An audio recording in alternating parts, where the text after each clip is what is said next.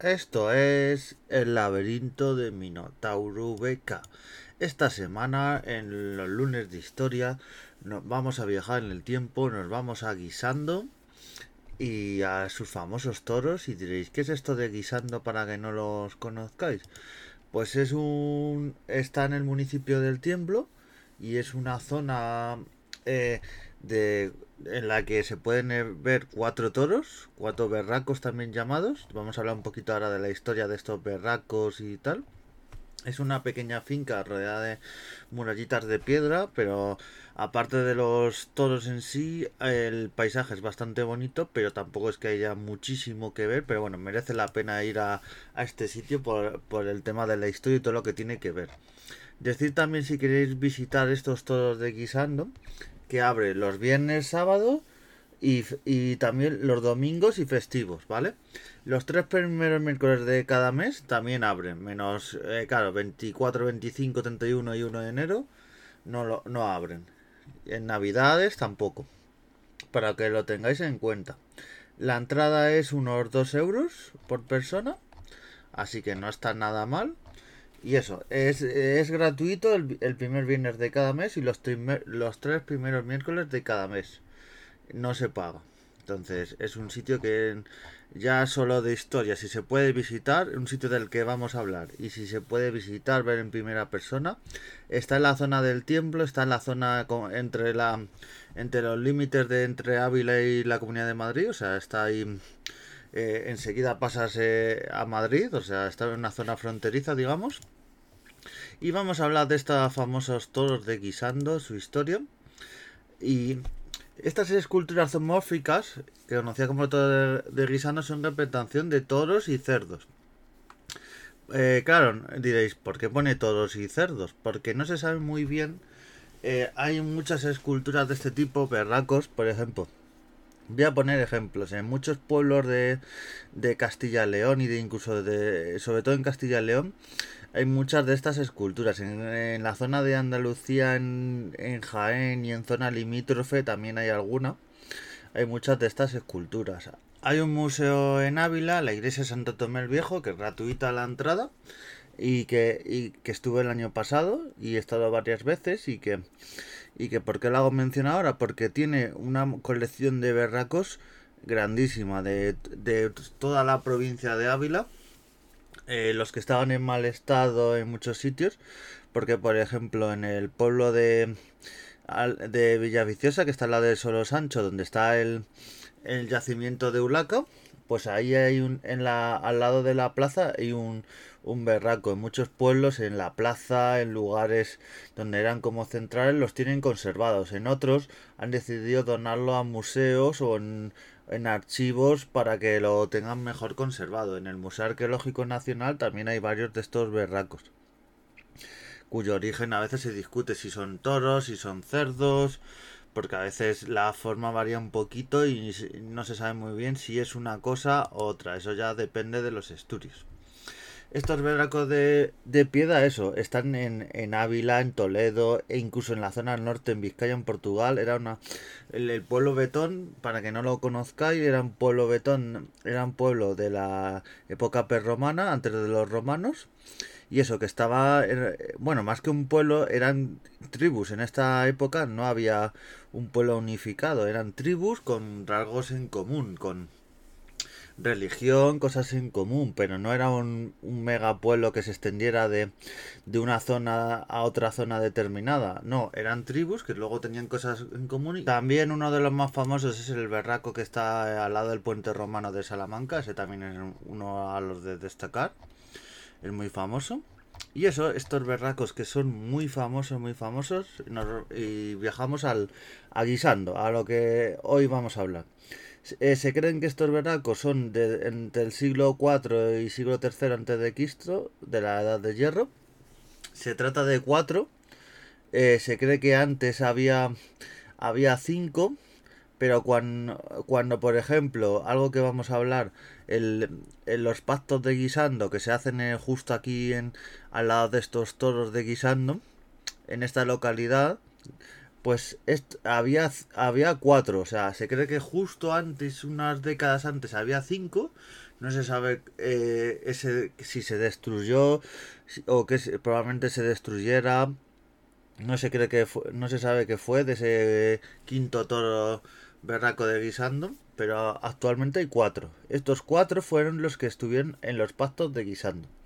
Y bueno, vamos a ir ya a los pactos de Guisando. Luego hablamos de otras cosas, pero así nos vamos a ello.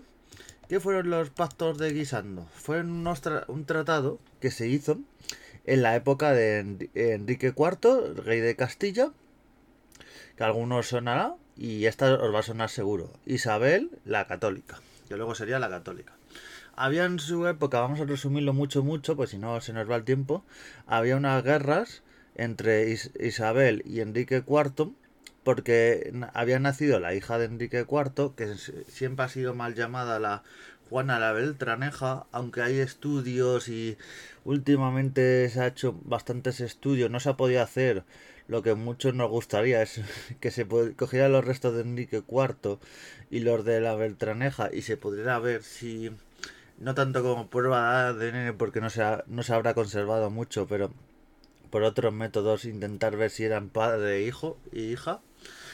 Pero eso, Juana la Beltraneja era la hija de Enrique IV, se llama la Beltraneja porque se cree que no era de Enrique IV, que era de Beltrán de la Cueva, aunque esto ya digo, son muchos intereses de nobles, mucha gente que lo, lo hizo para ganar posición, o sea, eh, cada vez se cree más que, que Juan, Juana, como también la llamaban Enrique IV Juanita, si era, si era hija suya. Pero bueno, se, eh, Isabel decía que no, y entonces luchaba por el trono, Recordemos que justo cuando el año que se firma el Tratado de Guisando, eh, eh, Alfonso, el hermano de Isabel, que iba a ser el heredero, muere. En esta época muere mucha gente casualmente. Y, y bueno, esta guerra entre Isabel y Enrique IV y firman este, este tratado en el que se dice que Isabel va a ser la princesa de Asturias, por lo tanto la heredera a la corona de Castilla. Y esta guerra que había entre Isabel y Enrique se va un poco, va a haber una paz, aunque luego más tarde va a seguir. Cuando Fernando de Aragón, que, entra aquí en escena, se case con Isabel la Católica, eh, este pacto se va a romper y va a haber un poco de rifirrafe. Luego se volverá el pacto este, pero ya cuando muera Enrique IV, Isabel será reina y se romperá el pacto y, y habrá la guerra famosa entre Juana la Beltraneja y el rey de Portugal contra los reyes católicos. Y eso, eh, fue muy importante este tratado porque fueron unos años de paz y fue algo, un sitio simbólico, un sitio donde miles de años donde, de historia de España, de algo anterior a Roma, y, y fue un sitio bastante para hacer este tratado de los toros de Guisando. Este, estos toros de guisando en la literatura también tienen muchas referencias. Si nos vamos a la literatura, pues poetas, por ejemplo, como Federico García Lorca, que tiene en su famoso llanto por Ignacio Sánchez Mejías uno de los mayores poemas, pues dice, y los toros de Guisando, casi muerte y casi piedra, mugieron como dos siglos hartos de pisar la tierra. Por otro lado tenemos a Miguel de Cervantes, también lo hace mención diciendo, Vez también hubo que me mandó fuese a tomar en peso las antiguas piedras de los valientes toros de Guisando. Empresa más para encomendarse a napanes que a caballeros, pese a los toros de Guisando despeñarme en la cima. Pues eso, muy famosos estos toros de Guisando, toda la historia. Eh, también eh, las interpretaciones de estos toros eh, la importancia de la ganadería para la subsistencia del pueblo betón. Ya digo, este pueblo betón que eran varias tribus y muy importantes. Por ejemplo, en las guerras contra primero la, eh, contra los cartagineses y luego contra las guerras púnicas, segunda guerra púnica y luego contra los romanos estuvieron tuvieron mucha implicación este pueblo betón acabó siendo conquistado por los romanos, como prácticamente todos los pueblos prerromanos de la península ibérica. Y eso, eh, no hay con mucho contexto arqueológico de estos eh, toros de Guisando, pero se ha seguido investigando, berracos de la zona. Y bueno, es una zona muy bonita, yo os recomiendo que vayáis, eso no, no es caro. eh, con el coche si pasáis por la zona de Ávila o incluso estáis por las afueras de Madrid no, no está muy lejos. Y eso, eh, toda la historia, luego los pactos de Guisano que he hablado, que tienen muchísima historia, un tratado que quizá eh, si no se hubiese firmado no hubiese habido esa paz que hubo momentánea. Y quizá, aunque luego se rompió ese, ese pacto de, de los toros de Guisano, luego es el que realmente al, al que se agarra Isabel la Católica para, para luego hacerse reina. Cuando muere Enrique IV y se proclama al momento reina, dice, oye, no me proclamo yo reina porque sí, me proclamo reina porque se firmó un, un tratado de los unos pactos de los toros de Guisando donde se decía que yo era la heredera. Entonces, a partir de ese, de ese tratado, Isabel ya por cierto, decir que este tratado hay muchas dudas de si, pasó o no pasó. Se cree que sí, pero es como todo en la historia. Eh, los textos que nos han llegado no son originales, son copias. Y por eso siempre los historiadores tienen ese atisbo de duda, eso, cosa que no es malo. Dudar siempre es bueno. Plantearse si esto pasó de verdad o no. Pero realmente, como se ha hecho tantas referencias, eh, realmente se cree que sí, sí es algo que pasó estos tratados de todo Guisando porque luego en, en, crónicas de la época, en documentos, sí se hacía referencia. O sea, eh, sería muy raro que se hubiese metido a posteriori, alguien hubiera metido eso y luego a referencia una y otra vez que hubiera, podía haber pasado, pero es algo que se hace mucha referencia a estos tratados de los toros de Guisando. Donde ya decimos, gracias a él, Isabel luego sería reina y luego todo lo que tendría, porque luego su unión con Fernando el Católico y, y la unión de, de, los reinos de Aragón y Castilla. Y, y, hasta ahí hoy programa cortito sobre los toros de Guisando. En otro programa hablaremos de berracos, de la cultura betona y es algo que tiene mucho a destacar, esta cultura betona. Antes de acabar, una reflexión un poquito sobre estos berracos y decir que que algunos a veces han sufrido vandalismo, deterioro, esto que a veces en España no cuidamos el patrimonio.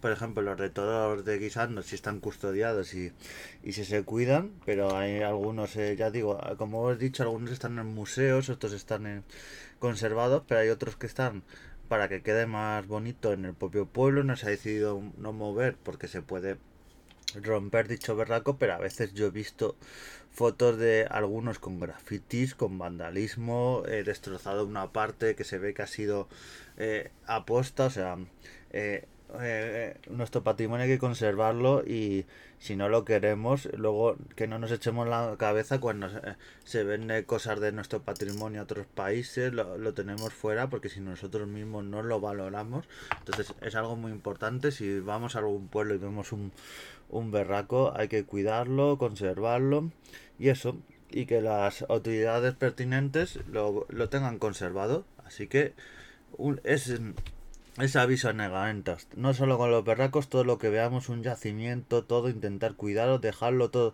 Si vamos a visitar un, un yacimiento, algo al aire libre, eh, no dejar nada de basura, dejarlo todo tal como lo como estaba, porque es algo de patrimonio y hay que dejarlo todo como está, porque para que se conserve para nuestros hijos, nietos y todo lo que vengan. Y esto, estos berracos llevan más de años, 2300 más o menos, y entonces es, es una pena que se perdieran. Y eso, estos toros de Guisán eh, se siguen conservando. Yo os animo que por lo menos una vez en la vida vayáis a, a verlo. Y eso, si vais a pueblos a hacer fotos con berracos, conservarlo, difundirlo, eh, protegerlo sobre todo. Y, y ha habido veces, eh, ha habido hay noticias de que en algún pueblo se ha encontrado algunos de estos berracos y se ha, y se ha pretendido venderlos a, a gente, iba a decir gente aficionada a la arqueología, pero aficionada no, porque lo tiene para uso particular, para luego vender a otros países, o sea, ese tráfico de patrimonio. Así que eso ahora está muy perseguido con las leyes de patrimonio que hay en España, entonces a cuidar nuestros berracos son parte de, de, de, nuestro patrimonio de España es una de estas partes de que otra parte de la arqueología de otros países no tienen es, es estos berracos prácticamente solo lo, los tenemos aquí en España y en y en algunas zonas de Portugal entonces es algo muy nuestro, hay que conservarlo y es un símbolo. Y eso, homenaje a estos toros de Guisando y a todo lo que significan como parte de, de nuestra historia desde, desde los betones y todo lo que significan. Así que un saludete y nos vemos y adiós.